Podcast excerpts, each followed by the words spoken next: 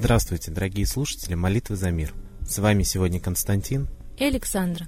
Сегодня на календаре 8 сентября, и с этой датой в истории нашего государства связаны два печальных события. Именно в этот день, в 1941 году, началась военная блокада Ленинграда. Длилась блокада 872 дня началу блокады в городе не имелось достаточных по объему запасов продовольствия и топлива. Единственным путем сообщения с Ленинградом оставалось Ладожское озеро. Правда, на озере также действовала объединенная военно-морская флотилия противника. Пропускная способность этой транспортной артерии не соответствовала потребностям города. В результате начавшийся в Ленинграде массовый голод, усугубленный особенно суровой первой блокадной зимой, проблемами с отоплением и транспортом, привел к сотням тысячам смертей среди жителей.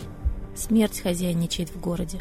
Люди умирают и умирают. Сегодня, когда я проходила по улице, передо мной шел человек. Он еле передвигал ноги. Обгоняя его, я невольно обратила внимание на жуткое синее лицо. Подумала про себя, наверное, скоро умрет. Тут действительно можно было сказать, что на лице человека лежала печать смерти. Через несколько шагов я обернулась, остановилась и следила за ним. Он опустился, глаза закатились, потом он медленно стал сползать на землю. Когда я подошла к нему, он был уже мертв. Люди от голода настолько ослабели, что не сопротивляются смерти, умирают так, как будто засыпают а окружающие полуживые люди не обращают на них никакого внимания. Смерть стала явлением, наблюдаемым на каждом шагу.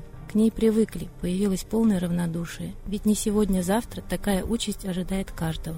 Так писала одна из жительниц Ленинграда в своем дневнике. Обезумевший народ от голода шел на крайне варварские поступки. Но не нам судить об этом. Вот еще один пример из воспоминаний жителей блокадного города. После смены бежала домой, прижимая к груди драгоценный 250 грамм блокадного хлеба. На мосту невольно вскрикнула, обходя стороной труп женщины. С утра у нее было две ноги, теперь уже одна. Уже к зиме 1941 года размер продовольственного пайка для рабочих составлял всего 250 граммов хлеба в сутки. Рецепты блокадного хлеба менялись в зависимости от того, какие ингредиенты были в наличии. В 1941 году хлеб готовили из смеси ржаной, овсяной, ячменной, соевой и солодовой муки. Затем к этой смеси в разное время стали добавлять льняной жмых и отруби, хлопковый жмых, обойную пыль, вытряски из мешков кукурузной и ржаной муки. Для обогащения хлеба витаминами и полезными микроэлементами добавляли муку из сосны, ветвей березы и семян дикорастущих трав. В начале 1942 года в рецептуру добавили гидроцеллюлозу, которая использовалась для придания объема. После прорыва блокады осада Ленинграда вражескими войсками и флотом продолжалась аж до сентября 1944 года. Сегодня нет войны, но люди все так же продолжают гибнуть. Так в этот день произошло еще одно печальное событие. В 1999 году на улице Гурьянова в Москве произошел взрыв в жилом доме номер 19. Взрывной волной были деформированы конструкции соседнего дома номер 17. Как было установлено взрывотехниками, мощность взрывного устройства составила 350 кг в тротиловом эквиваленте. По официальным данным, в результате взрыва погибли 106 человек, 690 человек получили ранения различной степени тяжести или пострадали в той или иной мере, получив психологическую травму. Коллектив нашей передачи призывает весь мир встать на молитву за мир. К сожалению, людская память недолговечна. Люди быстро забывают все ужасы военного времени. И голод, и взрывы, и массовые гибели. А сегодня повторение этих ужасов военного времени как никогда реальны. Сегодня тут и там происходят террористические акты. Сегодня крах на мировом финансовом рынке грозит многим странам голодом, в том числе и России. Молитесь за мир, чтобы молитвой своей предотвратить все эти угрозы. А мы передаем слово Светлане Ладе Русь.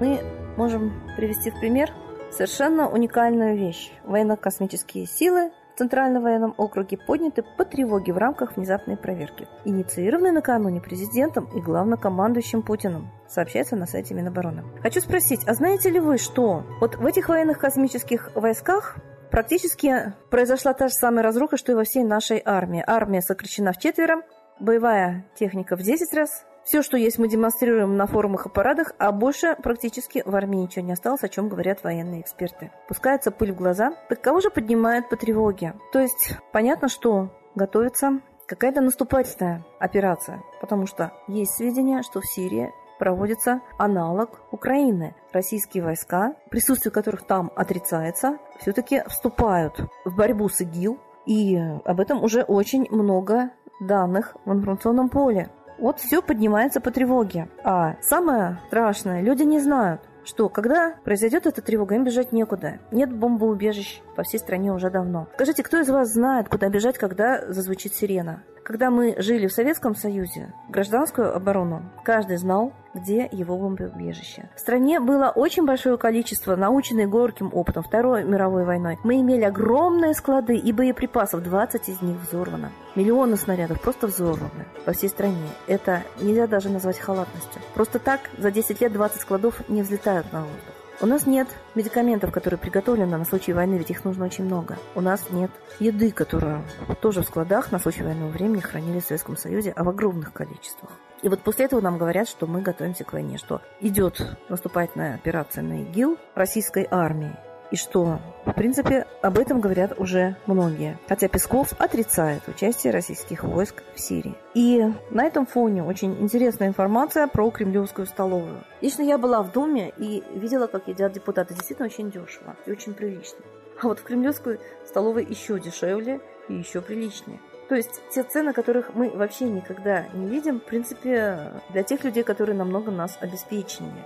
Наверное, вот это социальное неравенство и является основой для желания людей воевать. Уже все надоело, да, пошли они все, но это все предусмотренная реакция после депрессии социальной. Мы введены в социальную депрессию огромными потрясениями, уже усталостью от страха будущего, что будет опять все рухнуло, а мы опять в апатии. И вот когда эта апатия дойдет до последней точки, мы поймем, что есть нам нечего и жить нам не на что. Вот тогда, как предупреждают специалисты, она перейдет в мать маниакальный синдром, и люди пойдут, как звери, убивать друг друга. Неужели мы не понимаем этого? И самое главное, что все упирается в наш духовный уровень. Мы живем в отключке от реальности, но в то же время мы вот этим предаем свою родину, своих детей. Мы прекрасно понимаем, что война на носу, но не протестуем. Раньше в Советском Союзе было движение за мир, мы ходили демонстрантами, мы демонстрировали, что мы не хотим войны. Сейчас мы видим, что война на носу, что она идет по всей планете, но ждем, когда она придет к нам. Хотя бы молитесь и своим богам.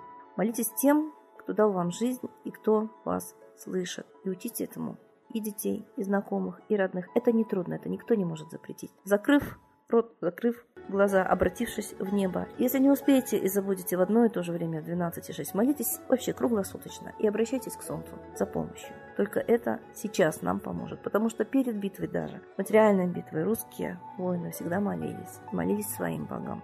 Есть сведения, что Сергий Радонежский – это волх, а не православный святой. Есть очень много интересных сведений, что везде была Россия, и Россия имела действительно высшую духовную поддержку и опору. И вот падая все ниже в апатию, безразличие, подлость по отношению к своей стране, своим потомкам, мы сдаем землю, и вот сейчас осталось ее уже у нас очень много. 90%, как говорят свидетели, уже в руках иностранцев через подставных лиц. Молитесь, люди русские, за Богом. Спасибо Светлане Ладерусь, а сейчас торжественный момент – единая молитва за мир.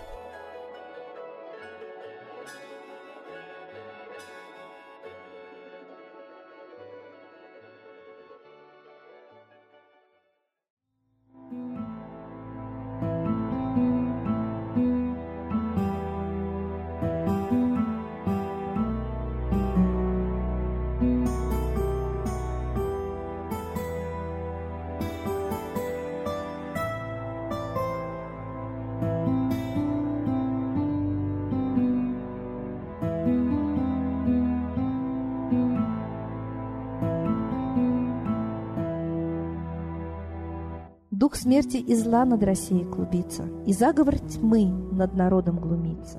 Поссорить с соседом, живущим в стране, А НАТО, Китай, приготовить к войне. Желтые люди на землях Востока Ждут лишь сигнала сразиться жестоко.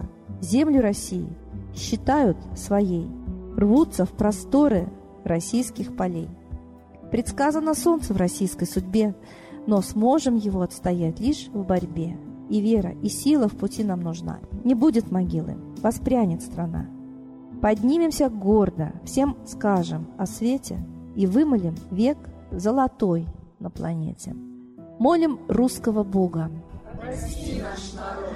дай нам к счастью дорогу. Прости наш народ.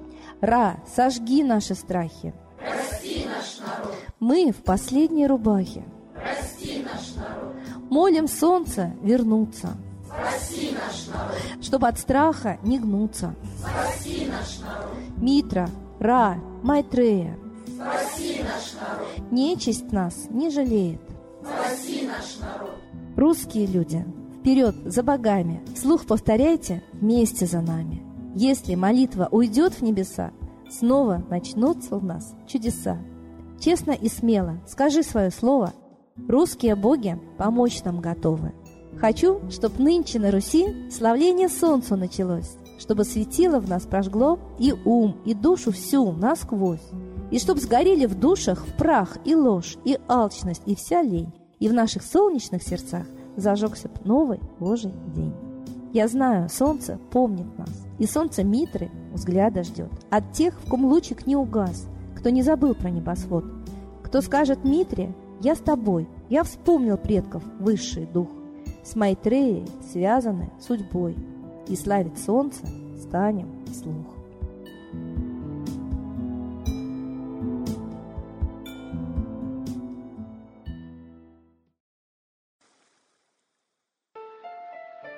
Новый порядок несет сатана.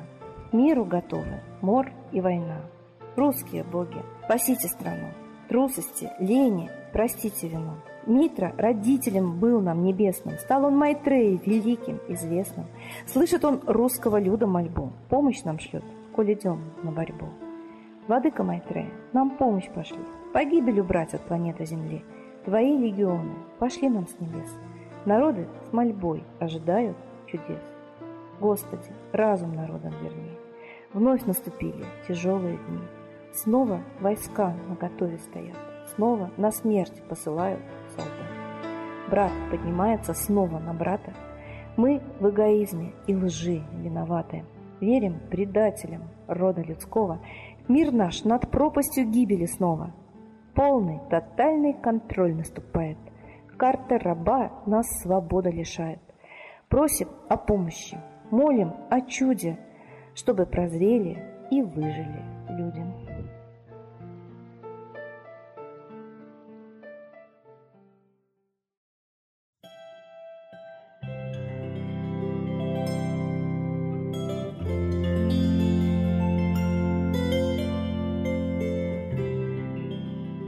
Спасибо всем, кто был с нами сегодня. Мы ждем вас на следующей трансляции.